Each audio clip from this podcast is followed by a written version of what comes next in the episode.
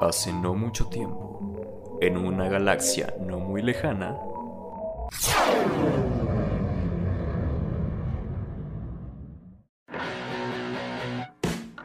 Alista tus palomitas ponle queso a tus nachos.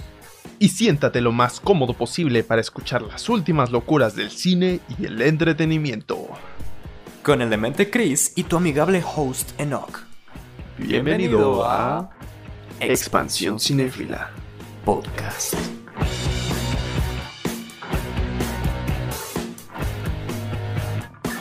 Hey, ¿qué tal? Queremos saludar a todos los escuchas que tenemos el día de hoy. Bienvenidos sean a este nuevo episodio de este podcast cinéfilo, seriéfilo, geek y en general del mundo del entretenimiento que es Expansión Cinéfila.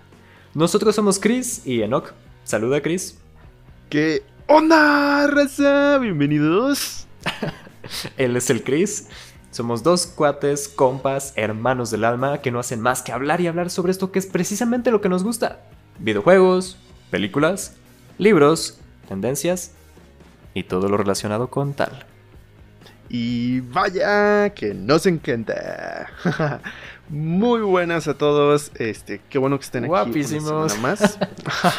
No. Claro, todos son hermosos, guapísimos. Ira, beso en la frente. ¿Qué onda, Enoch? ¿Cómo estás el día de hoy?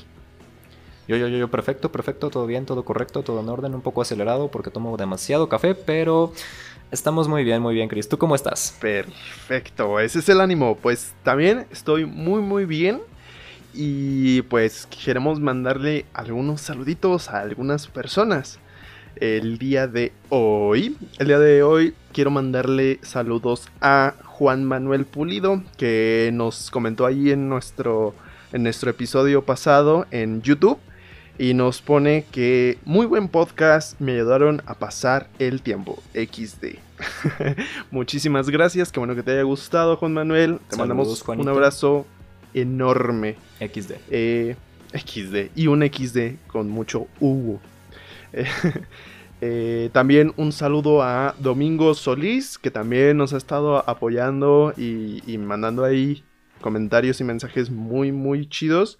Y que también fue su cumpleaños esta semana. Así que felicidades. El Eh, cumpleaños de domingo abrazo. cayó en domingo, Yeah. vaya coincidencia. es, es otra prueba más de que este, es- este año es el fin del mundo. Ah, no es cierto. 2020. Un fuerte abrazo a Domi, eh, un abrazo y que, que cumplas muchísimos años más. Este, también a otra persona, eh, a Paulina Peña, que ahí estuvo compartiendo el podcast, eh, nos compartió en stories de Instagram y que también fue su cumpleaños esta semana. eh, así que muchas felicidades, Pau. eh, te queremos mucho y que cumplas muchísimos años más escuchando a eh, Expansión Cinéfila. Eh, A este par de locos, como dices tú. este par de locos. Qué bueno que les guste, espero que nos sigan compartiendo. Y también eh, unos cuantos saludos a gente que estuvo ahí dando like, eh, reaccionando y, y uniéndose a la página de Facebook, que es Expansión Cinéfila. El link está aquí abajo en la descripción. Eh, son Alejandro Padilla, Eder Marín Cortés, un abrazo. Este, Amilca Guerra, Alejandra Barriga Ponce, a Dulce Molinero y a Kika Cuiris. Un fuerte abrazo y un beso enorme en la frente a todos ustedes. Eh, muchas gracias por formar parte de la comunidad de expansión cinéfila. Esperemos que sigan ahí presentes. Sí, sí, sí, saludos a todas estas personas que nos están eh, apoyando para crecer poco a poco como comunidad cinera, eh, comunidad de series, de cultura geek y popular en general. Eh, es muy padre ver que haya gente que nos esté impulsando poco a poco y pues que les esté gustando este contenido. Nos motiva para seguir adelante y seguir creciendo y trayéndoles nuevos episodios, nueva información y nuevos debates que, bueno, en esta ocasión vamos a tocar A un ver, tema cuéntame. interesante. Te cuento, te cuento, va, va, va. Te cuento un cuento. Cuéntame un cuento, cuento. Eh, ok, bueno, no es exactamente un cuento. Es más bien ah, muchos cuentos que en este caso podríamos considerarlos como adaptaciones. porque muchas veces toman lo que son, para hacer las películas, los productores o los creadores de contenido toman historias que ya existían previamente y las adaptan al cine, como sabemos. Hoy vamos a tocar un tema, bueno, un concepto interesante, que es el de los live action. Pero bueno, no estamos hablando en inglés, o hablamos mucho en español, la verdad. somos pochos. Somos pochos. Pochos, ponchos. Pochos de, poncho por ahí. A mitad de México, del territorio mexicano. Exacto. No, pero ah, tomando este concepto, esta, esta palabra live action y traduciéndola literalmente al español, un live action pudiera ser tal cual, como dice, acción real o acción en vivo. Y esto si lo aplicamos al cine, bueno, es un concepto que se refiere, podría referirse ampliamente casi a todas las películas que existen en cine, porque están hechas de acción real. Muchas veces la gente no usa este término y suelen decir, bueno, cuando yo estoy platicando con una persona y empezamos a hablar de, películas acá bien, bien entretenidamente, como me pongo a hablar contigo, o me pongo a hablar con Eder, o me pongo a hablar con, con cualquier otro compañero, con cualquier otro amigo cinéfilo, Muchas veces suelen decirme, oye, pues es que viste la otra vez la película, no sé, de Garfield con personas que salió en el cine y es prácticamente lo mismo. En este caso estamos hablando más bien de adaptaciones live action, porque live action se refiere a en sí a las películas con personas y como casi todas las películas que están viviendo y actuando, ¿no? Exacto, exacto, con personas de carne y hueso físicamente. Y bueno, técnicamente estamos usando un término para distinguir las películas animadas de las películas con personas. Eso es un live action, así de simple, así de sencillo. Y creo que es un tema muy interesante para tocar porque recientemente en el cine tenemos bastante contenido de este tipo. Ha estado surgiendo como, como que alguien levanta una piedra y de ahí salen todos los live action. Todo el mundo quiere hacer live action. Exacto, exacto. Pero sí, de hecho, hay distintos tipos de live action, Chris. Ah, como tú ya debes de saber. Sí. De adaptaciones live actions basadas en libros, como lo es, por ejemplo, Percy Jackson, como lo es Harry Potter, como lo es Jumper, que mencionabas ya anteriormente. También hay adaptaciones basadas en videojuegos, como lo es el caso de Mario, que fue una película, bueno, para mi gusto no, no fue un, no fue como que demasiado de mi agrado, de mi gusto, hace mucho tiempo, hace ya bastantes años. Ya tiene sus años. Ya tiene sus años. Era esta película en la que Mario era, sí, un, plomero, pero salían Mario y Luigi, tenían su compañía de, plomería y entraban como un mundo alterno donde salían... Eh, Creo que vivían en Detroit o algo así, Exacto, ah, todo un lugar lúgubre. Estaba muy, muy marciana. Bueno, muy fumada esa película. Pero mm, habrá quien le haya gustado. Eh, también el caso de, de, Sonic, por ejemplo, la más reciente. Que los fans estuvieron ahí quejándose por el aspecto que lucía medio chistoso. Yo sigo pensando que está medio, medio chistoso, pero por la voz de Luisito Comunica. pero, en fin, ah, ¿Qué onda, pillos?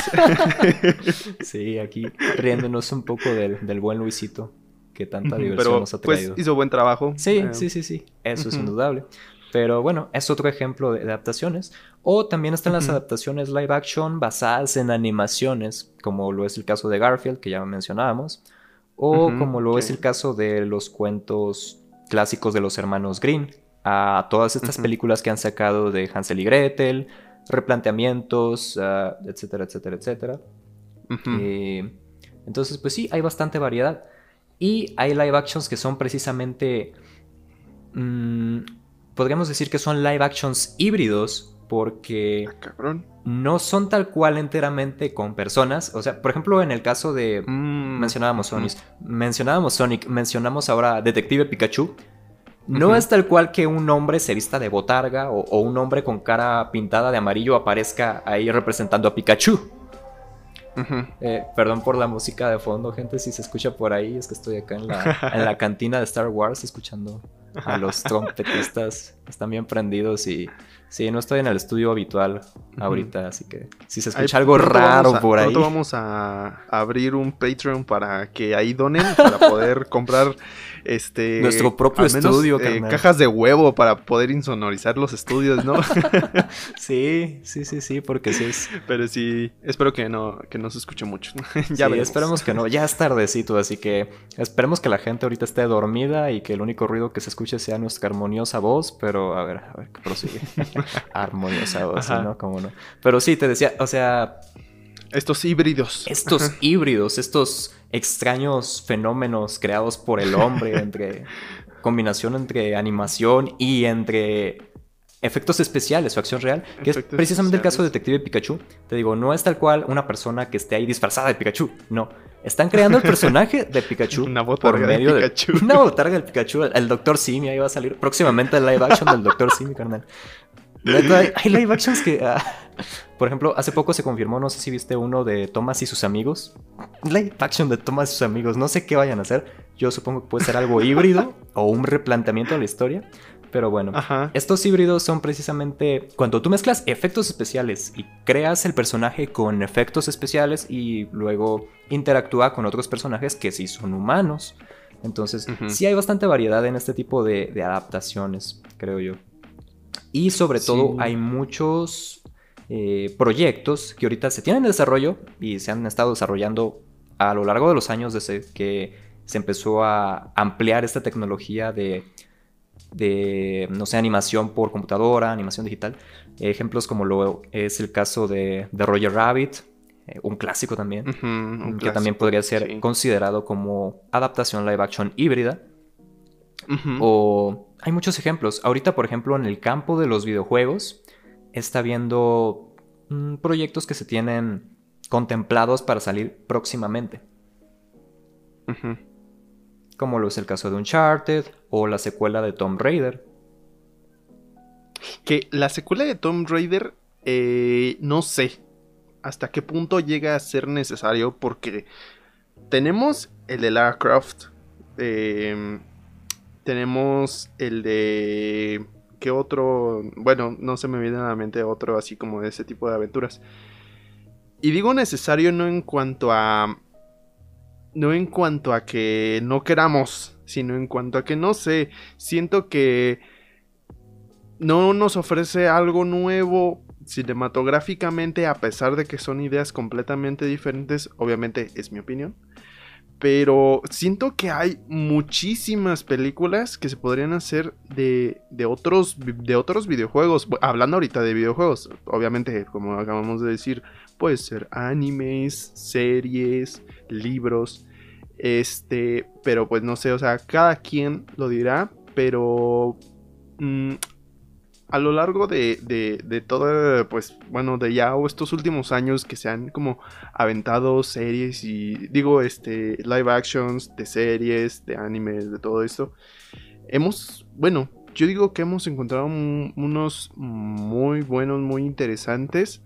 Eh, por ejemplo, así que de los que casi no se acuerda la gente y no por ser único y detergente, pero que yo los recuerdo con ilusión. Bueno, no digo porque sean buenos, sino ilusión. Nostalgia. ¿Tú llegaste a ver? Ajá, nostalgia. ¿Tú llegaste a ver la película de los padrinos mágicos live action? Que de hecho es un híbrido, porque Ajá. tenemos animación, es CGI. Bueno, no sé si sea CGI, pero son efectos especiales por computadora.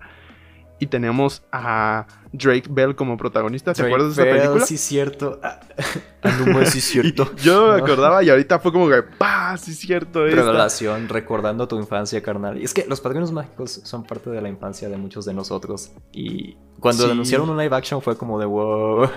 sí, ahorita que me acabas de, de mencionar eso, fíjate, no me acordaba de, de que salía Drake Bell eh, en la película. No la vi, no la vi. no la has visto, Pero pero, sabes de sí su la ubico. conocimiento, ¿no? O sea, Ajá, sí, sí sé que existe y que, y que salía Drake Ajá. Bell y estaban estos personajes, bueno, que estaban Cosmo y Wanda animados esta vez por medio de efectos Ajá. especiales como en 3D. Entonces tengo una noción. Y ahora que la mencionas, tengo ganas de verla. No la he visto, pero tengo ganas de verla. Te la recomiendo, o sea, no es la octava maravilla, no mereció un Oscar probablemente, pero sí, es muy buena y pues no sé, quién la vio en, en, su infancia o bueno, cuando salió, no sé si por ese entonces estabas en tu infancia, pero cuando, la, cuando salió, pues no sé, o sea, es bonito porque era en aquel entonces cuando los padrinos mágicos todavía eran chidos, todavía molaban. Antes del bebé. Pero, y hablando de, de películas necesarias, también me acordé ahorita, ahorita que estábamos hablando de videojuegos así. No sé si tuviste la película de Assassin's Creed, la que hizo este güey que es Magneto. Se me olvida su nombre. Ajá. El, el Michael Fassbender. Ese, el Mr. Michael Motherfucking Foster Pepper. Ese vato, este, bueno, esa película, eh, no sé, eh, tuvo muy malas críticas y la gente decía que sí era necesaria porque no había película de Assassin's Creed como tal.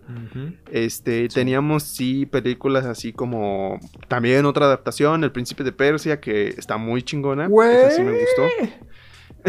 Pero, por ejemplo, esta película, mucha gente decía, y, lo vi por uh, más que nada porque yo soy fan de Assassin's Creed.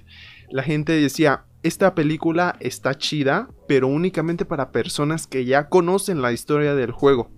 Entonces, este, la gente que no tenía ni idea decía, ¿qué, qué, pedo? ¿Qué es esto? ¿Qué es, qué, es por qué se avienta y hay un águila que vuela por ahí. O sea, la gente no entendía ni madres. Mm, mal ejecutada, tal vez. Eh, mala historia, tal vez. No lo sé. Pero es una de las películas que yo recuerdo como decir. Ah, era una película que esperaba mucho, mucho, me acuerdo. Y sí fue como medio floja, a pesar de que yo ya conocía la historia. ¿Tú la viste? ¿Tú no la llegaste a ver? La vi, de hecho, no tiene mucho que la vi. La quería ver en cines. Pero yo siento que sí es cierto eso que dices de que es una cinta que va más bien dirigida hacia las personas que son fans del videojuego, como tú en este caso. También tengo un amigo que me había comentado precisamente eso, eso mismo.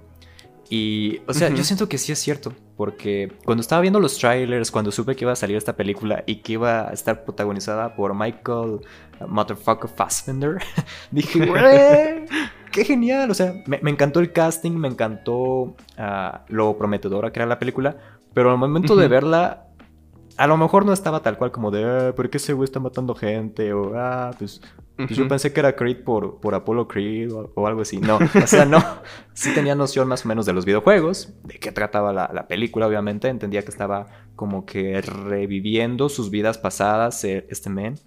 Y esta organización estaba como que tratando de, de encontrar un artefacto místico, mágico, eh, no recuerdo bien cuál era, pero Además, como que se me hizo bastante tediosa la trama. Siento que fue una película que tuvo potencial, pero no estuvo bien ejecutada, como dices, o bien desarrollada, o pudo haber dado todavía un poquito más. A lo mejor la pudieron haber hecho más amena, menos enredosa, menos compleja, pero bueno, o sea, habrá gente, como por ejemplo a ti, a quien le haya gustado bastante. Y creo que ese es el problema con muchas películas basadas en videojuegos, que tienen a lo mejor que complacer a distintos tipos de público, tanto a los fanáticos, como a los que no saben absolutamente nada de la franquicia. Cosa que sucede a lo mejor también similar con el príncipe de Persia. Te digo que yo no soy mucho de videojuegos, man. la neta, tú me conoces. Yo me gustan los videojuegos, me gusta Minecraft, llámeme anciano rata. Me gustan Minecraft. Me gustan los, los juegos clásicos, Nintendo, Mario Bros. He jugado, mm, no sé, clásicos. Los clásicos, pues. Sí, dos que tres. Pero no soy así como de estar todo el tiempo metido en esto y en esto otro. No he jugado El Príncipe de Persia, debo confesarlo. Pero cuando vi la película, esta película con Disney, eh, que de hecho, paréntesis, siento que lo que respecta a Disney, cuando hizo colaboraciones con la productora de Jerry Bruckheimer, que incluye El Llanero Solitario, El, Aprendiz de Brujo, El Príncipe de Persia, trajo muy buenas películas. Y esta cinta precisamente a mí me resultó bastante dinámica, eh, con buenos actores como los Jake Gyllenhaal, Alfred Molina, que es el Doctor Octavius. Y aparte la historia siento que estuvo oh, bien, bien ejecutada, bien, bien manejada. Siento que se hizo dinámica escuché comentarios también de mucha gente que decía, no, es que no le hace justicia al juego original, de fanáticos, que decían, no, es que el, videojuego original tenía que ser así, así y de este modo. Pero pues por lo menos a mí como espectador me agradó bastante esa cinta. es, es una de mis favoritas. Entonces, no sé, siento que todos estos cambios a veces que hacen o la idea de querer precisamente respetar a la esencia del, del personaje, del juego, la dinámica, mm, son a veces los que causan todo este conflicto. Aparte Yo- del asunto, Ah. ya, perdón, aparte del No, sí, asunto de que mm, obviamente la dinámica de jugar un videojuego, incluso en su modo historia, es totalmente diferente a la experiencia de ver una película, en mi opinión. Completamente. Eh, son, son experiencias completamente diferentes. Y por ejemplo, yo, desde, desde mi lado de, de que yo jugué El Príncipe de Persia, yo sí lo jugué y me gustó mucho, es de mis videojuegos favoritos. Este, a mí me gustó mucho la película, pero no la vi como una película del juego, sino con la historia, el universo del juego. Eh, ¿A qué me refiero? Eh, la película se basa en, en un juego de... de- no, se llama Las Arenas del Tiempo. Y hay, como en la película, hay una daga que con arena este, logra este, detener o atrasar el tiempo, ¿no? Este, y a pesar de que no es la historia tal cual, ofrece no, no solamente la trama principal de una. como una nueva vista a la trama principal, sino que también mete guiños a otras. a otras entregas de la franquicia. Más este. mm, que, que vinieron después. O incluso antes de esa entrega que te digo. De las arenas del tiempo. Y no sé, o sea, a mí me gustó muchísimo. Porque de hecho Incluso- salen los Assassins, ¿no? También en esa película. Sí, bueno, eh, hacen referencia por el hecho de que el, eh, Ubisoft controla eh, lo que es el Príncipe de Persia y Assassin's Creed. Entonces es la misma, la misma compañía de videojuegos y quisieron hacer como un... no- bueno, yo entendí que fue como un guiño porque obviamente no son los asesinos tal cual. No son los assassins. Y... Fíjate que cuando salió la película de Assassin's Creed, yo pensé que iba a estar relacionada con el universo de Príncipe de Persia. y eso era también lo que me llamaba. Dije, güey, qué chido que vayan a meter a estos tipos de, de esta película. eh.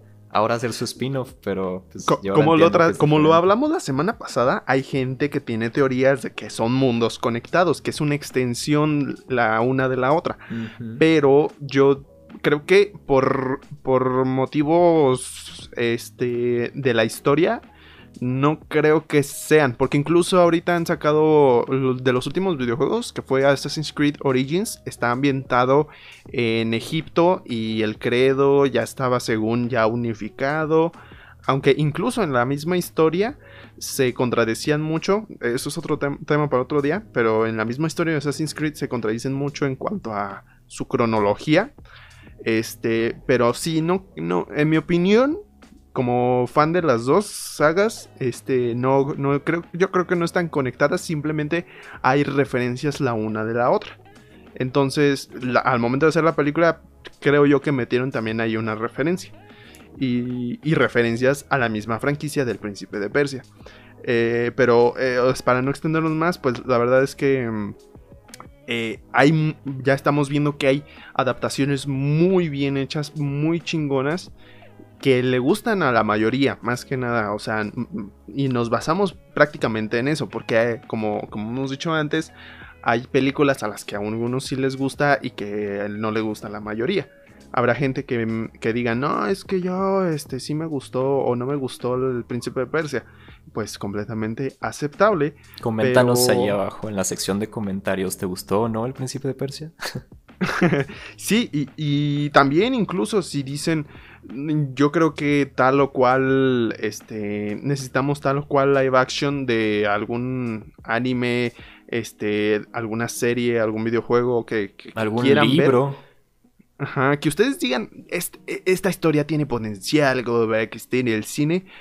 Coméntanos ahí abajo que cuál, cuál crees tú o cuál tienes muchas ganas de ver, porque muchas veces la gente, eh, eh, digo, los productores no nos hacen caso. por más que la gente diga, oh, por favor, nos gusta mucho esto, por favor, haz un live action. Sí, haz un live action de esto. Y no, por ejemplo, ¿qué, qué, qué- pedo con Disney? Que ahorita está sacando muchos live action de historias, eh, de sus historias como eh, clásicas. Sí, sí, sí. Ahorita están sobresaturados con live actions, lo que es Disney. ya tienen varios proyectos que ya han concretado, cintas que ya se han estrenado previamente. Y parece que tienen una obsesión. A veces yo me pregunto si realmente el buen Disney que dio origen a todo esto, a, toda esta compañía del ratón, realmente se sentiría orgulloso o orgulloso, decepcionado de ver todo lo que su compañía se ha convertido, porque es un gigante colosal lleno ya de tantas compañías, de tantas empresas, de un poquito de esto, de un poquito de, aquello, pero a mí a veces me da la impresión de que ha dejado de ser el Disney que era original de crear su propio contenido y como que ya nada más lo único que hace es comprar Lucasfilm, ah, me hago de Star Wars y ya Lucasfilm se encarga de hacer películas y le pongo ahí el nombre de Disney o, demás. Y lo como absorber las franquicias más, más grandes para él mismo seguirlas, ¿no? Exacto, exacto. Es, es el Thanos del, del mundo de las películas, coleccionando las gemas del infinito. Ya tiene Lucasfilm, ya tiene Marvel Studios, hace poco concretó Fox, entonces, ¿qué sigue Disney? ¿Qué sigue? Pero sí, eh, Pixar también es parte de sus propiedades, fue la primera, pero que no es lo mismo Pixar que Disney, están asociadas. Pero bueno, en lo que respecta a Disney originalmente, Disney, Disney, lo que es en esencia el estudio de, de Mickey Mouse del ratón, ahorita se está enfocando más en hacer proyectos que son precisamente adaptaciones live action. A cada rato, por lo menos yo creo que cada dos meses o cada tres meses están anunciando, ah, se está desarrollando live action de esta película y esta película y esta película. Ahorita ya han estrenado, por ejemplo, eh, empezaron con Alicia en el País de las Maravillas, Cenicienta, Maléfica, Bella y Bestia, Aladino, El Rey León, mi amigo el Dragón, y seguimos y seguimos. Sacaron hasta una de Winnie Pooh que... Eh, Sacaron Mulan. y ahorita tienen en desarrollo otras tantas como lo son El Rey León 2, que eh, ya habíamos discutido con Chris de esto en una de nuestras pláticas de, compas, allá tomándonos una cerveza de mantequilla. También desarrollan la secuela de Aladdin, la película de La Sirenita, que ha causado mucha polémica por la actriz que la interpreta. La película de Peter Pan. Esa pinche película ya lleva años. Exacto. en producción, comillas, comillas. Pero cada vez se suman más y más y más. Entonces es como de, ah, ¿qué, está pasando Disney? ¿Qué, está sucediendo? y pues sí, no sé en, real, en realidad a qué se deba todo esto. Porque sí sacan películas live action que son originales, pero fíjate que no pegan tanto. Por ejemplo, mm, la última que recuerdo que estrenaron así similar, basada en un cuento no enteramente de ellos, pero sí en un cuento clásico o en una historia clásica. Por acá, por estos tiempos, ya acercándonos un poco, poco, poco a poco más a la Navidad, fue la del Cascanueces y los que eran cuatro reinos. Sí, creo que cuatro reinos. Que era también una cinta prometedora con Mackenzie Foy, esta chica que hacía de la hija de Bella Swan, que salía en Interstellar como eh, protagonista también. Y con. Ah, este morenito, ¿cómo? ¿Cuál era? El que era Dios, este actor. Morgan Freeman. Eh, Morgan Freeman. Morgan Freeman, ajá. Esta otra película también era prometedora. Estaba interesante. La estrenan y es un fracaso. Tanto en calidad, en argumento, en crítica. termina siendo simplemente una cinta más, una cinta olvidable. Lo mismo con Tomorrowland, lo mismo con Un viaje en el tiempo, que se estrenó recientemente. Ah, otra cinta que se llama Artemis Fowl, que creo que es basada también en una serie de libros o novelas que ya estrenaron directamente en Disney Plus. Entonces, son proyectos que a lo mejor sí son un poquito más independientes de que no están tomando tal cual el Rey León, a Blancanieves, a sus cintas ya hechas previamente y, rehaciéndolas en live action. Son cintas a lo mejor un poquito diferentes en ese sentido, pero pues que no les han pegado. Entonces yo siento que a lo mejor Disney se está yendo más por este camino de los live actions, Disney Disney, porque dicen, o sea, a lo mejor hay cintas que no nos están resultando bien, pero en realidad nos están resultando bien en cuanto, a taquilla, en cuanto a taquilla, nos están dejando dinero. La gente dice, no, no la voy a ver, va a ser una decepción, no puedo creer que hayan hecho este live action. Y de todos modos lo ven, entonces yo siento que a lo mejor se están yendo más como por ese camino, cosa que a lo mejor sucede con El Rey León, que creo que de hecho fue de los estrenos más ah, rentables o más taquilleros del año pasado, a pesar de que fue una película tal cual una calca en cuanto a argumento de la original. Pero mucha gente la vio porque pues, era el Rey León. Y por los efectos, por lo menos yo, yo la vi por los efectos, que era tal cual. O sea, güey, veías, veías el tráiler, veías los leoncitos ahí todos, todos, eh, no sé, Full HD 4K, un Link Mega. Y decías, güey, ¿cómo es posible que hayan creado algo así con una computadora? no son animales reales, son hechos a computadora. Entonces es como de. Yo creo que ese era el gancho que, nos hacía querer ver este tipo de películas. Y otra de las cosas que nos hace querer ver los live actions, que son los efectos especiales, sean live actions híbridos, sean live actions mm, enteramente con efectos especiales. Creo que esto es algo que ah, se aporta como una característica positiva en muchos casos a lo que es este tipo de proyectos. Y fíjate, referente a esto, creo yo que también, o sea, sí, como que en el subconsciente humano le gusta ver cosas cada vez más y más reales. Te pongo un ejemplo. En el mundo de los videojuegos, ahí voy yo con el mundo de los videojuegos, hay modificadores eh, para, pues, para ciertas entregas en las que mejoran los gráficos y llegan incluso a verse realistas. Caso es, por ejemplo, estos famosos GTX mod de, de, de los GTA, que yo recuerde el GTA San Andreas, el GTA 5. Luego también está pues, Minecraft, también ha sacado este, este tipo de cosas. Y no, no, no, los he probado, pero obviamente uno ve videos en YouTube y, o sea, eh, las texturas son súper realistas. Y estás jugando el mismo juego de siempre, simplemente las texturas, las luces, los reflejos cambian. Entonces, siento que el, ser humano, conforme va adquiriendo tecnología, está en el mundo del entretenimiento, está tratando de buscar cada vez más lo cercano a la realidad. O al menos eh, que se vea más real, que se vea más detallado, que, que no sé, e incluso está pues en, en, los juegos de realidad virtual. O sea, tú has visto, hay juegos que, que, no se esfuerzan nada y hay otros que dices, te los pones y sientes que es tu, tu lo que tú estás viendo, lo que tú estás presenciando. Entonces al momento de ver... ¿Eh? Ready Player One, casi casi. Ajá, eh, eh, va a llegar un momento en el que, en el que estemos como, como en Ready Player One, eh, donde ya todo se desarrolle en, en una realidad virtual y que haya tecnología para incluso nosotros sentirlo. Eh, bueno, ya hay alguna, pero supongo que después se masificará este, de alguna u otra manera.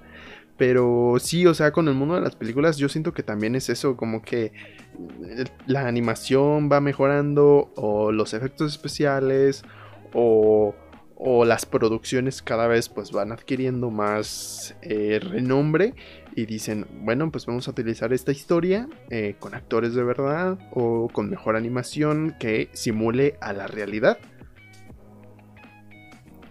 Me dejaste pensando cómo van a ser los live actions del futuro. Digo, si ahorita están a la vanguardia en este tipo de cintas, por ejemplo, El Rey León, por ejemplo, ah, como dices, estas que son cada vez más realistas en cuanto a efectos. Eh, no sé cómo vayan a ser. Porque incluso los efectos especiales, que de hecho ese sería un buen tema para otro podcast, hablar específicamente de efectos especiales. anótalo, anótalo. Lo voy a anotar, aquí tengo mi libreta, mi bitácora de viajes, de viajes espaciales. Incluso los efectos especiales, por muy buenos que los veamos ahora, llegan a envejecer. Por ejemplo, tú ves películas de hace 20 años, a no tanto, 10 años, 15 años. Películas que en su momento decías, güey, es que se ve bien chido esa nave, yo quiero estar en esa navecita y demás.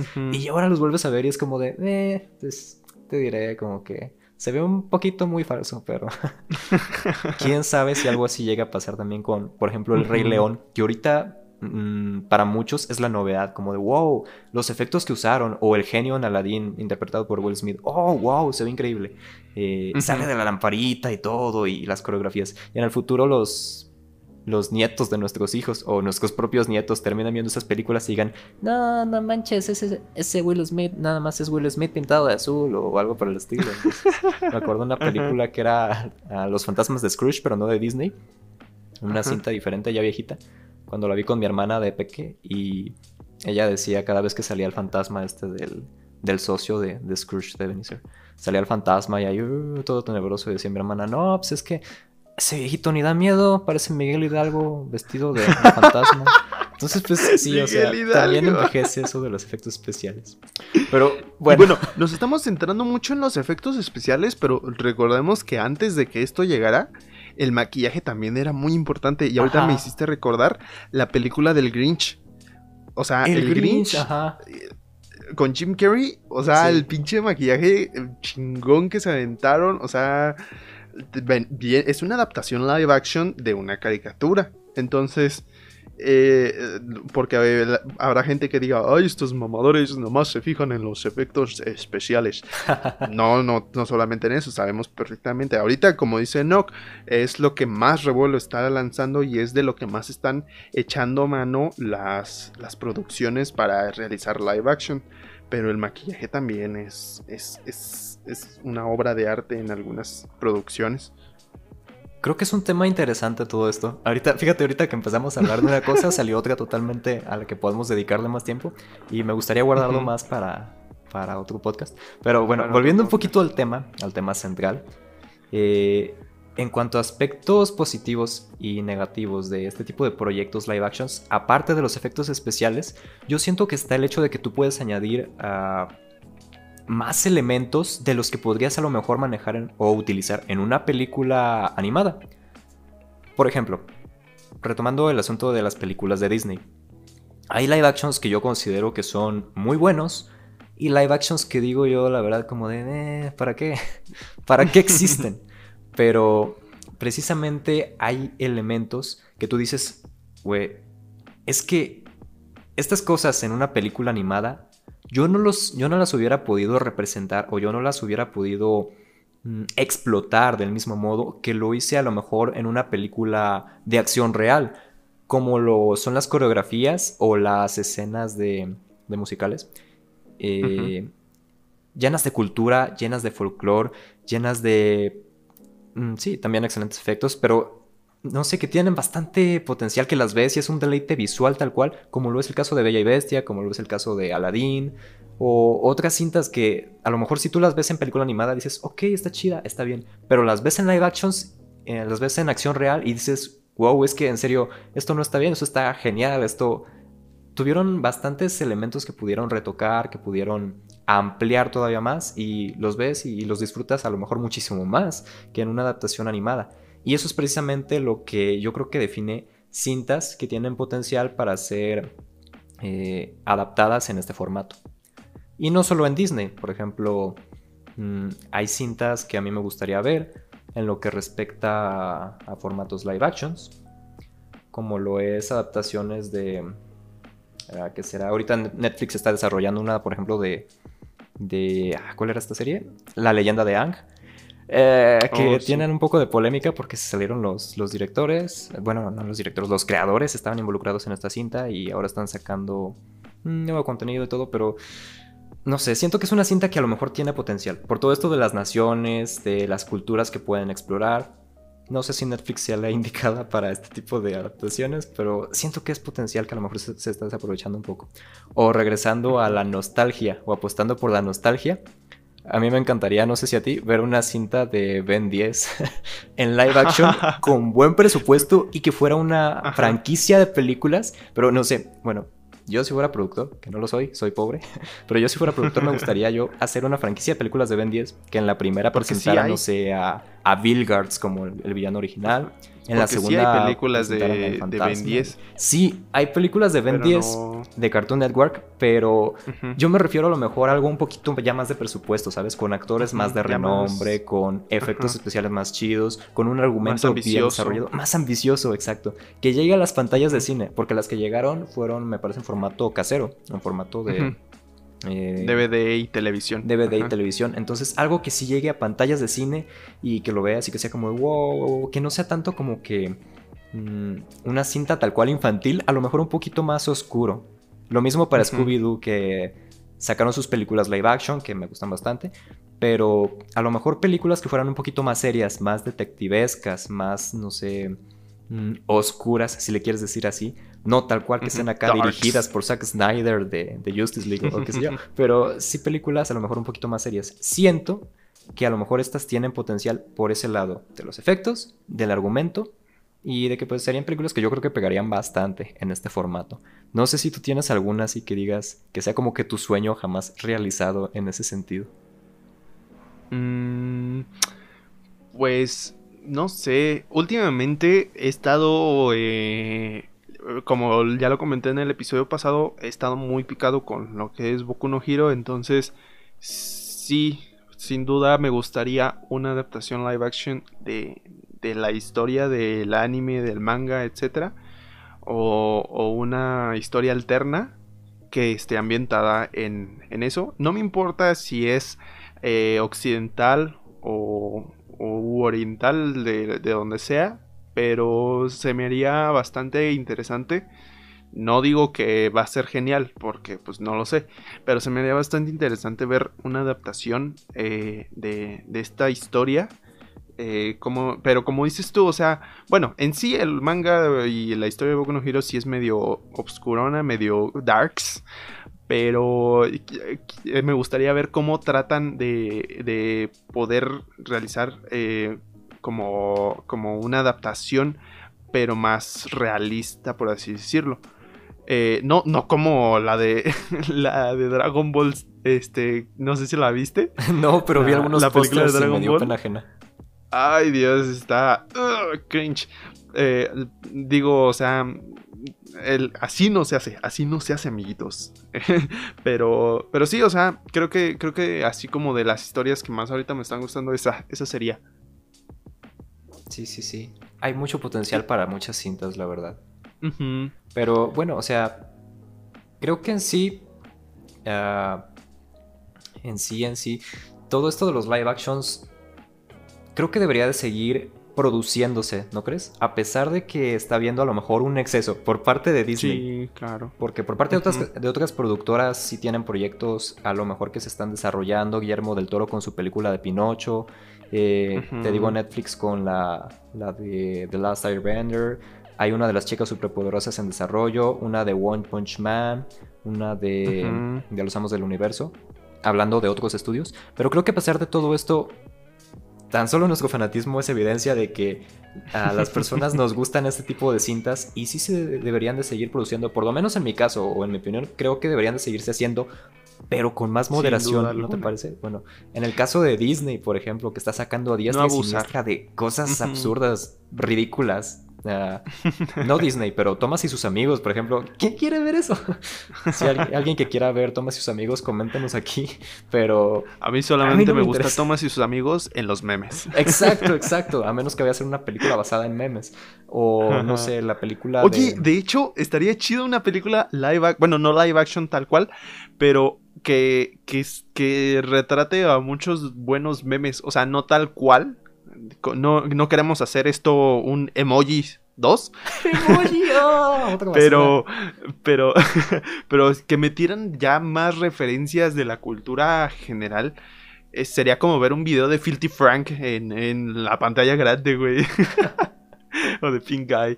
Pero sí, eh, eh, bueno, ahí yo con mis ideas pendejas, pero no sé, si tú quieres ver una película que hable sobre memes, déjalo aquí abajo en los comentarios. Pues es que hay, hay cintas, o sea, que, que sí. que sí prometen. Y que la verdad. Uh -huh. O hay unas también que incluso llegan a ser sorpresas o revelaciones. Pero. En fin. Por ejemplo, esta semana hubo alguna. algún avance o algo de, de, live action. Me pareció ver por ahí algo. Porque te digo que cada rato están sacando sobre live actions. Ya pasando un poco a las noticias. Pues. Pues pasando un poquito a noticias. Eh, no tanto como live action. Bueno, no lo sabemos. No, aún no hay eh, más este, noticias al, respecto, pero eh, Gorilas va a ser una adaptación eh, de su universo a, este, a, la pantalla grande. Bueno, en este caso para Netflix, que es como ya decíamos en, en el otro episodio, que fue el cero. Este. Que, que, va a ser ya ahora dirigida a plataformas digitales. Bueno, pues Gorilas, esta banda eh, del Reino Unido, me parece que es, eh, va a hacer una produ la producción de una película sobre su historia. Ahorita la banda ha estado sacando eh, mucho, mucho material. Eh, están terminando, si no me equivoco, lo que es su álbum de, de Song Machine. Van a sacar el, el, la segunda temporada. Eh, según tengo entendido, porque incluso hace ya tiempo el vocalista de la banda yo vi una entrevista en la cual decía este, estamos trabajando en algo, o, creo que fue un tweet, no me acuerdo, que decía, estamos trabajando en algo nuevo, este, eh, y en, dos proyectos nuevos, algo así, no me acuerdo. Y la gente decía, no, pues entonces van a ser qué, dos álbumes o qué. O y ya ahí la gente empezó a decir, o a lo mejor una película, una serie, porque como muchos saben, Gorillaz es una banda, eh, pues, de gente real, pero al público se muestran a manera de personajes eh, animados.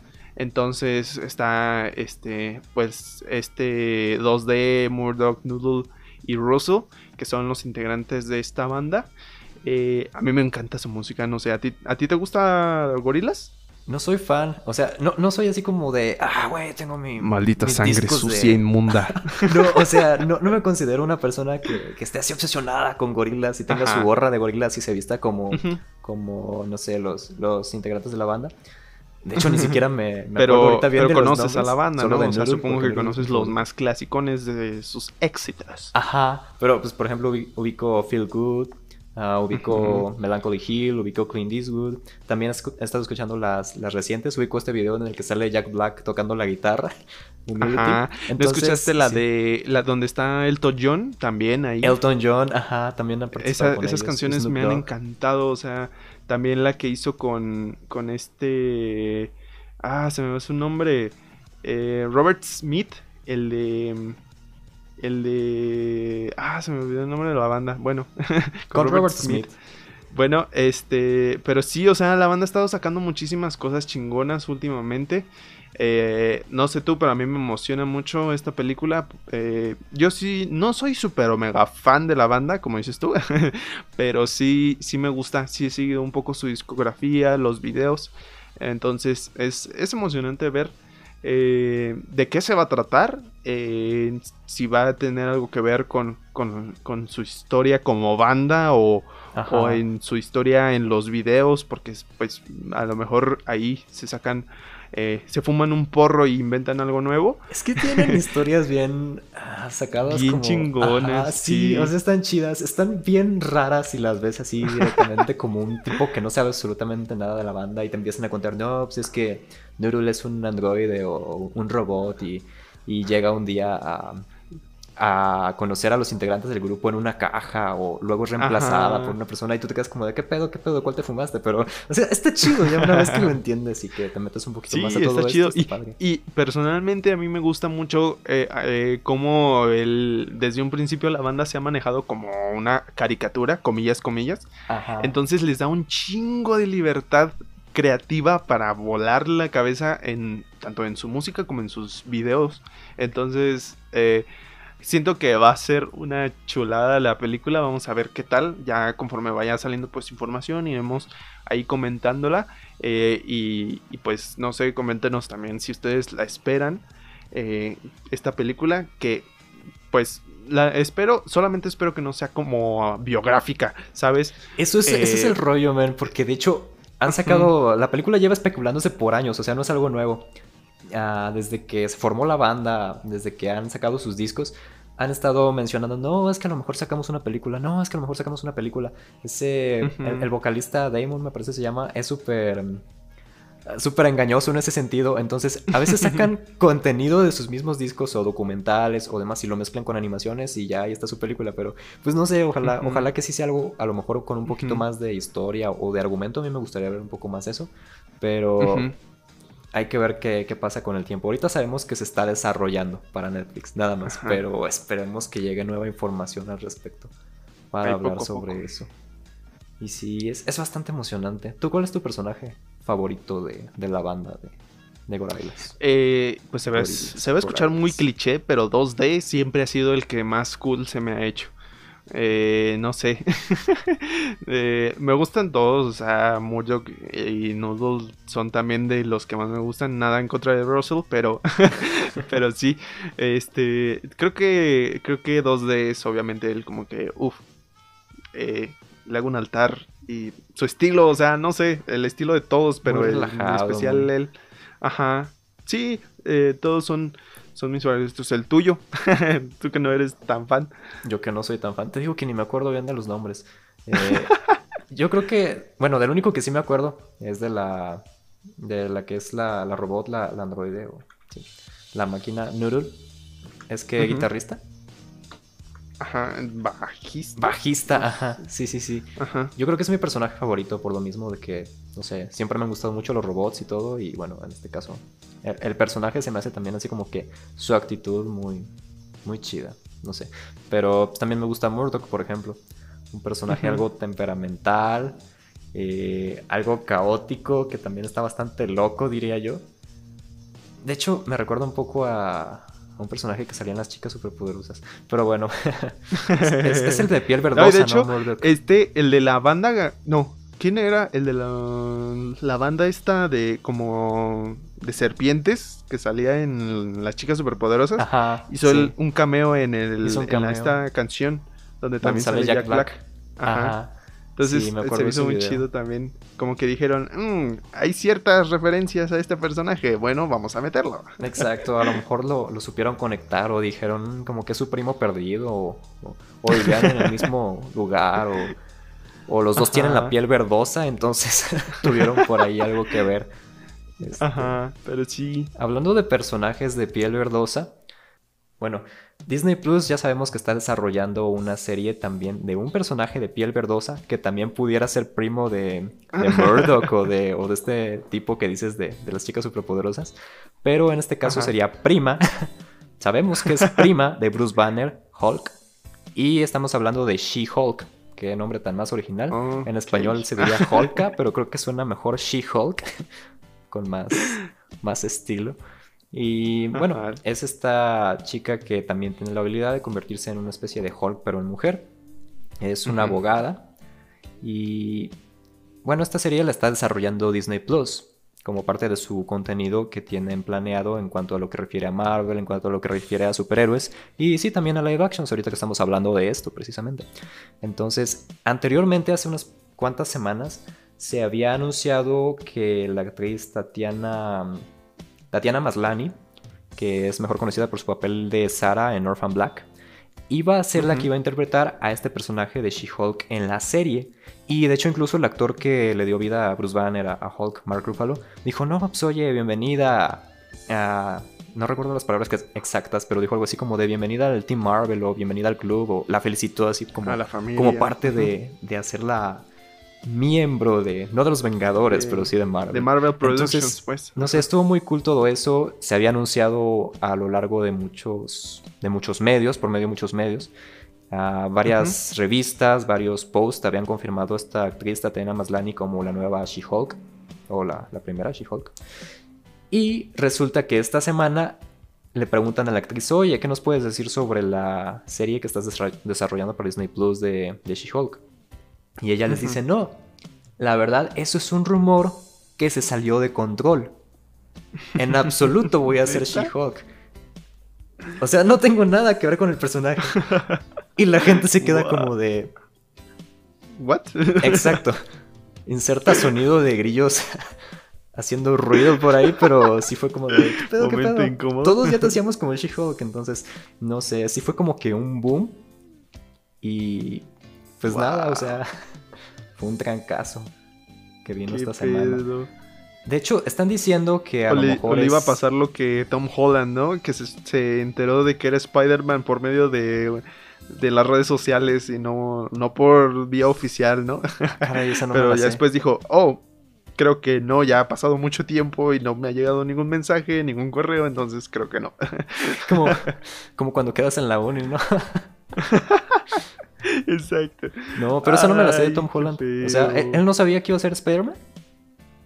Eh, él cuenta que, o sea, hizo sus audiciones y todo y que, le, y que su representante le dijo, no, pues, eh, eh, te van a mandar un correo a ti o a mí y yo te lo hago llegar a ti, este, para saber si saliste elegido. Y dice él, ah, pues yo me voy tranquilo a mi casa, como si nada. Y al día siguiente me despierto con un chingo de, de- de seguidores en Instagram, en Facebook, en todas mis redes. Y digo, ¿qué pedo? ¿Qué pedo, qué pedo? Entro al, al Instagram de Marvel y veo que decía, Tom Holland será nuestro nuevo Spider-Man. y dice, le llamé al re- a mi representante y fue como que, ¿qué pedo, güey? Really? Dice, ah, sí, eres el nuevo Spider-Man. Ah, perdón por no avisarte antes, eres el nuevo Spider-Man. Esa no me la sabía. O sea, sí había escuchado algo parecido, pero no, no sabía bien el dato. Bueno, sabemos que Tom Holland es pésimo así organizando Es, su es el vida máster de los profesional. spoilers. Ese tipo es el máster de los spoilers. Sí, también cuando, cuando también. tenía que publicar el tráiler de Spider-Man se le Sí, fue el cierto. pedo por completo. Cierto, cierto. Ya Ah, solo falta que en el futuro nos confirme el Spider-Verse. Qué mal entonces que, que Tatiana más, más Lani no, Maslany, va, no va a interpretar a la, a la, a la She-Hulk. Pero pues Eh, a pero- ver si pronto ya dicen quién, quién va a ser la que se va a aventar el, el paquetote. Mm, no, albures, cállate. Bueno, es que estamos hablando de personajes grandes. Tú, tú entiendes. Pero bueno. No, o sea. Sí, por lo menos la serie sigue en desarrollo. No sabemos. Se está diciendo a lo mejor que Tatiana esté por ahí negando todo esto, pero al final sí vaya a ser ella la, la que vaya a interpretarlo. Eh, que Marvel le haya dicho, oye, pues tú calladita, no confirmes ni desmientas nada. Entonces, hocico. no, no sé, o sea, a lo mejor sí, a, a lo mejor nada más la, la gente se emocionó, empezó a decir, oye, pues va a ser la nueva She-Hulk. Hoy en día hay mucha desinformación en internet y a, a veces parece que las noticias se, las noticias falsas se multiplican muy rápido, entonces, quién sabe. Pero, pues por lo menos la, sigue, la serie sigue en desarrollo. Una actriz que sí se suma a, al, al universo cinematográfico de Marvel es Xochitl Gómez, una actriz latinoamericana, vaya, y se va a sumar en el en la secuela de Doctor Strange. Hay gente que está diciendo por ahí que va a ser América Chávez. No se ha confirmado qué personaje vaya a ser. América Chávez es ah, otra variante de Miss Marvel, me parece. Ah, no sé, es, un, es un superhéroe latinoamericano. Les quedo de ver el dato bien de, de, qué, de qué tipo de poderes tiene. Pero se Creo sabe que es que, la es que un salió en el videojuego latino. de Los Vengadores, ¿no? Que salió también Ajá. Sí, sí, sí, sale en una serie de Disney XD, me parece, de, de También, ajá. jóvenes vengadores mujeres o, o algo así. O algo así. O algo así. Con Pero sabor a bueno, chocolate. Se suma a este proyecto Doctor Strange, de Doctor Strange 2. ah, se rumora que va a ser este personaje y pues quién sabe, puede ser, puede que no. Hay mucha desinformación, no se crea nada hasta que se confirme, incluso por la boca de los mismos actores, así que bueno. Pero sí, Juegan con nuestra mente. Hablando de secuelas, ahorita que mencionamos la secuela de Doctor Strange, otra secuela que va a llegar, que de hecho tú me compartiste por ahí la noticia, yo me quedé como de, ah, no, manches, sí es cierto, se me ¿Qué- pasó mencionarlo. Es la secuela de Mad Max. Eh, bueno, no es tal cual una secuela, según entendí, va a ser más bien un spin-off eh, de esta cinta que fue Mad Max Furia en el Camino, si mal no recuerdo, que estaba protagonizada por Tom Hardy. Eh, y Charlize Theron. Charlize Theron es esta, bueno, este, este mujerón de Hollywood. Sí, porque la neta es muy buena actriz. señorota. Sí, es, es de las mejores, bueno, por lo menos de las más renombradas. No sé si de las mejores, pero de las más renombradas, de las mujeres poderosas que, de Hollywood. que tienen todo nuestro Imponentes. respeto y nuestra amor. Exacto, es, no sé, es, la ves y, y, por lo menos a mí me da miedo, se me hace como una mamá malvada, ha sido la, la madrastra de Blancanieves en la película de Blancanieves y el cazador, ha sido mm, la villana de Rápidos y Furiosos, De Rápidos y Furiosos. eh, ajá. la maldita que obligó a, a Toreto a traicionar a su familia. Y Sigues furiosa por eso. sí, y yo sí, No pero sí, traidor. o sea. Creo que el spin-off se centra en este personaje que protagoniza a esta actriz en Mad Max, en la nueva cinta, pero no va a ser Ujú. protagonizado por ella. Como es una, un spin-off precuela, o sea, la historia de este personaje antes de Mad Max, ah, me Mm, parece que va a ser protagonizado por Anna Taylor, algo, Anna Taylor, ah, no sé, pero No te preocupes, tenemos internet, ahorita lo buscamos. Sí. Taylor Joy. Anna Taylor Joy. Ajá, es la que salió en Fragmentado y en Los Nuevos Mutantes. Ándale, ándale, sí, ándale, güerito. Ujú. Y hablando de güeritos, sale también el Chris Hemsworth, nuestro poderosísimo Thor. Órale, pues yo no he- eh, lo voy a confesar aquí, eh, ante todo el público, yo no he visto Mad Max y no pienso verla en un futuro próximo. ni, la, ni la primera ni esta que salió hace poco. Bueno, relativamente poco, en 2015 creo. Este, pero pues bueno, ¿qué, qué- tú que tú que sí las has visto, ¿qué, qué opinas Mad de Max? esta nueva producción? Sé de qué va más o menos. Eh, sé de qué va, pero también no, no me considero así como que un fan, fan, fan a morir. Eh, Mad Max es uno de los clásicos del, del cine también, pudiéramos decirlo, de, de la cultura pop. Eh, un parteaguas en la cultura de las historias postapocalípticas. Exacto, exacto. Tú que tienes más tecnicismos de cine. Pero sí, o sea, a mí me interesa más que nada por, por la trama, que es Anna Taylor Joy. No. más por eso la voy a ver. no, no, no, no. O sea, me interesa por, por los personajes. Como es una expansión de universo, que estamos hablando, a lo mejor ya no tal cual de Mad Max, sino de este personaje adicional. Hablamos anteriormente también sobre cómo podemos hacer crecer un universo, cómo podemos explorar más este personaje, los orígenes de cierto personaje. Entonces, yo creo que este. que este personaje de Furiosa que estuvo en Mad Max mm, tiene potencial para sacar un spin-off. Y pues nada, o sea, me, interesa verlo así sin más, totalmente. No sé, no, no, es algo que me emocione así como que a morir, como que diga, wow, wow, wow, wow qué, qué gran película, me muero por verla. Pero sí, la voy a ver. La voy a ver. la voy a ver. qué bueno. Pues sí, eh, hay, hay historias que, que, se pueden extender mucho. Por ejemplo, también la noticia que salió este, esta semana es que se cumplieron 21 años del estreno de la serie de One Piece. O sea, el, el anime. Este, ya 21 años. Ya llovió. Eh, eso son, eh, traducido a episodios, son 960 y algo, creo, episodios. No sé, no me acuerdo. Eh, pero sí son 946, perdón. 946 episodios que yo tenga entendido. y pues sí, o sea, es, si no me equivoco, la, la la, el, anime más largo que ha existido. Eh, creo que también, por ejemplo, ahí Naruto andaba atrasito, pero no, no, no alcanzó a, no, alcanzó al gigante de One Piece. Pero sí, fue el aniversario número 21. Eh, que algo que me dio mucha risa es que las, muchas notas informativas como que no saben contar y decían se estrenó el 20 de octubre del 99 y se cumplen 20 años. Y yo así como que, no seas imbécil. Son 21. Y, o sea, no sé qué pedo. Si la gente le encanta copiar y pegar las noticias sin, sin, este, sin fijarse, sin leerlas, sin siquiera ver qué dicen, qué errores tiene. Malditos chayoteros, nada.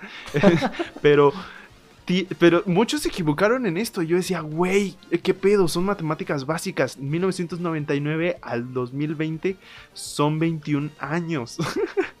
Pero bueno, e, eso fue punto de parte. Pero sí, y parte de los festejos de, este aniversario va a haber eh, algunos episodios especiales. Eh, que se van a estar, eh, creo que son 10, se van a estar transmitiendo los, en los próximos semanas. Eh, para ahí para que los vean. Yo, la neta, no he visto y ahorita creo que a estas alturas, uff, está difícil como para vérselos todos los capítulos desde un inicio, aunque sea sin relleno.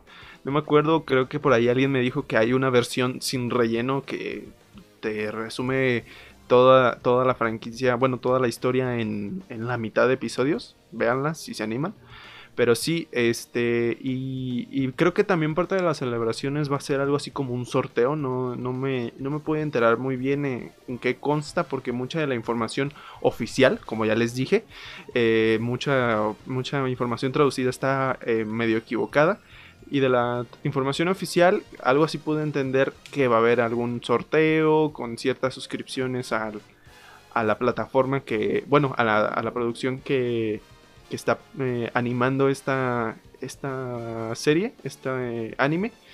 Y también hace poco dijeron que el, creador dijo que One Piece pues también ya en algún momento va a llegar a su fin. Eh, creo que dijeron que por ahí del 2025 más o menos. Este, pero pues sí, ya, ya tiene 20, 21 años, la misma edad que yo. Eh, ya tiene 21 años este anime y pues si está así ha estado al aire y produciéndose todo este tiempo es porque debe de ser muy bueno. Eh, te digo, yo no lo he visto, pero obviamente tiene muy muy muy buenas críticas y pues qué chido, esperemos que le siga yendo muy bien. este hasta que se acabe que, como les digo va a ser pues en un futuro eh, ya no muy lejano eso dices y al rato han pasado 84 años renovamos la creatividad hasta el 2035 no, sí hay series que están súper larguísimas. Yo por eso no veo animes. no, pero. No, pues sí. Güey, lo, empecé. Por Naruto, porque vi Naruto eso. Por, porque vi la noticia. porque ¿Eh? Ah, empecé One Piece nomás porque vi la noticia, pero vi que dos capítulos. Ya después de ver que tenía 60 episodios la primera temporada, no me importa si son 20 minutos, güey, está súper larga. Sí, no, es que para, para verte, para decidir verte el, el anime desde un inicio necesitas mucha convicción. Sí. Sí, te digo, no sé quién me dijo, creo que fue una de mis amigas eh, que me dijo que hay una versión como resumida, o sea, que alguien se tomó el tiempo de decir, este capítulo no es necesario, este capítulo no es tan necesario, y te resume la historia, la, principal o la importante, por así decirlo, de tal manera que te quita muchísimos episodios de, de, todo el transcurso. Eh, y no me acuerdo de la cifra exacta, pero por ahí búsquenla. Eh, de cuántos episodios consta esta, este resumen. Pero sí, de todas maneras son un chingo como para verlos. yo, no, yo no me he animado a verlo y creo que no me voy a animar a verlo. sí, yo creo que es de las, bueno, de los animes más largos que existen, o por lo menos de los que tengo conocimiento. No sé si hay alguno más largo. Pero por lo menos de todas las referencias que tengo de mis amigos otakus o de la gente que ve muchos animes o, por el estilo, he escuchado que quien termina One Piece, Master o, algo por el estilo. Entonces, por eso quiero terminar One Piece, pero nada, la neta no lo voy a hacer, o sea, para hacerme Master de, de, todos estos compas. A ver, aquí ya eh, una búsqueda rápida eh, nos demuestra que el, anime más largo es Doraemon con 2366 episodios. Eh, le sigue Pokémon con 1063 episodios. Eh, luego está Crayon Shin-chan con 987, Detective Conan con 928 y después está One Piece Aquí me dice que son 868, pero creo que sí son, son los 946 que mencioné anteriormente. Pero sí, o sea. Eh, entonces no está tan larga. Si se te hace difícil ver eh, One Piece, ahora imagínate ver Doraemon. ¡Estoy Doramio! no, carnal. Ahí muere. bueno, igual sí la vea algún día. Te digo que empecé a ver los dos capítulos y se me hicieron como de. Eh, no soy fan de la anime, pero. Está chida. Mm, a ver. A ver qué prosigue. o sea, no me cierro totalmente a, verla próximamente. Tal vez no acabarla, tal vez vea la versión resumida, la versión sintetizada, pero... Eh, sí. Pero gente, aquí lo escucharon. Eh, Enoch acaba de admitir que está interesado en un anime. Yo pido un aplauso por él.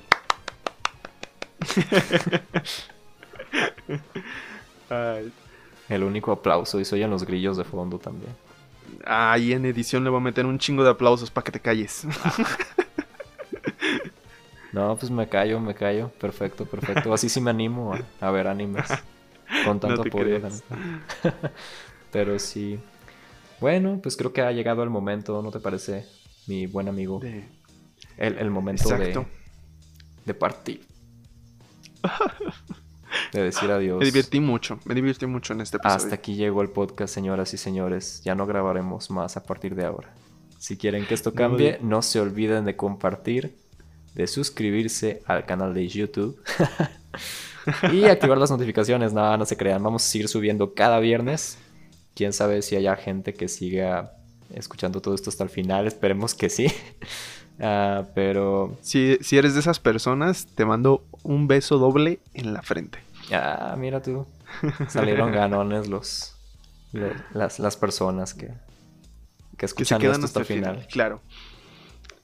Pues sí, eso fue todo por este episodio. Eh, esperemos que les haya gustado, que le hayan disfrutado. Eh, ¿Cómo te pueden seguir a ti, Enoch, en redes?